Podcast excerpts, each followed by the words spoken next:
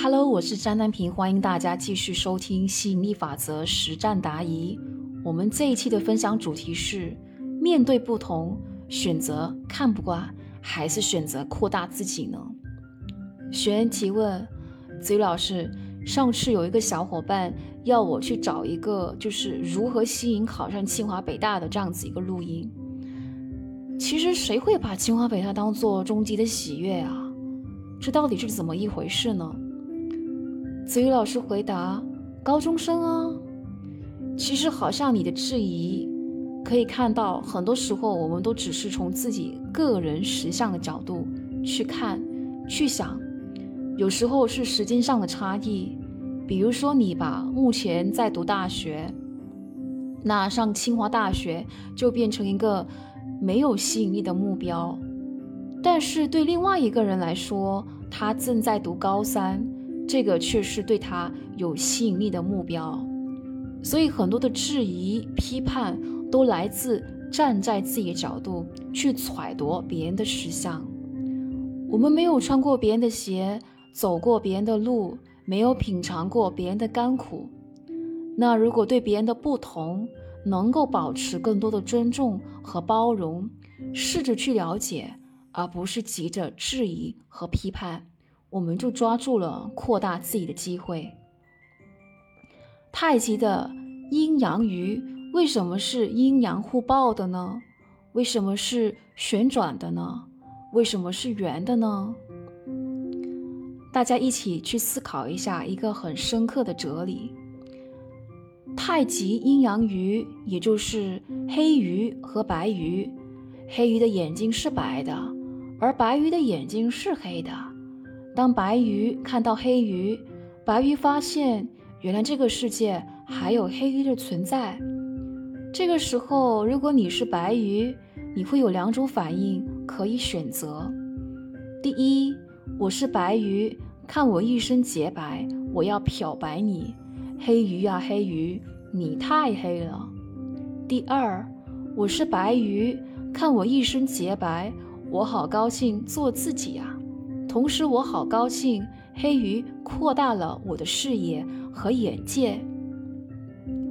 如果你是第一种鱼，你必然走入死循环，求出无期，因为你的批判性把自己锁死了。第一种鱼聚焦在自己不要的，再通过批判来强化这种抗拒，结果把自己锁死了。第二种鱼。欣赏自己与对方的差异性，开心做自己，同时也不否定对方，结果实相必然是越来越好，人生越来越宽广。当我们遇到差异性的时候，我们是肯定自己还是否定别人呢？他会带我们到不同的世界去。肯定自己会让自己上天堂，否定自己会让自己。下地狱，天堂、地狱只是比喻，心情的天堂，心情的地狱。欣赏差异，开心做自己，放任别人也做他们自己。吸引定律的秘密里面说过，不放任别人做自己，则我们也无法做自己了。所以放任别人就是放任自己，别人会吸引他们自己的实相。最重要的是。我们吸引我们自己的，而批判作为表达自己立场的方式，也曾未为不可，只是不要停留在批判，否则就陷进去了。我们可以看不过眼，但是别停留太久，否则又陷进去了。存念六十八秒可以创造神奇，批判六十八秒会创造什么呢？其实推动这个世界前进的，其实都不是批判的人，而是化批判为行动的人。因为批判是很容易、很方便的，可惜却没有创造力。批判是破坏性的，而教育是建设性的。当我们看到自己什么看不过眼的东西，站在那里叉腰批判，是最方便的了。亲爱的朋友们，我们这期的分享的话呢，就先到这里了。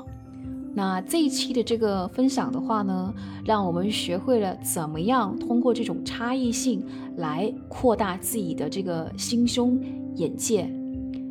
你学会了吗？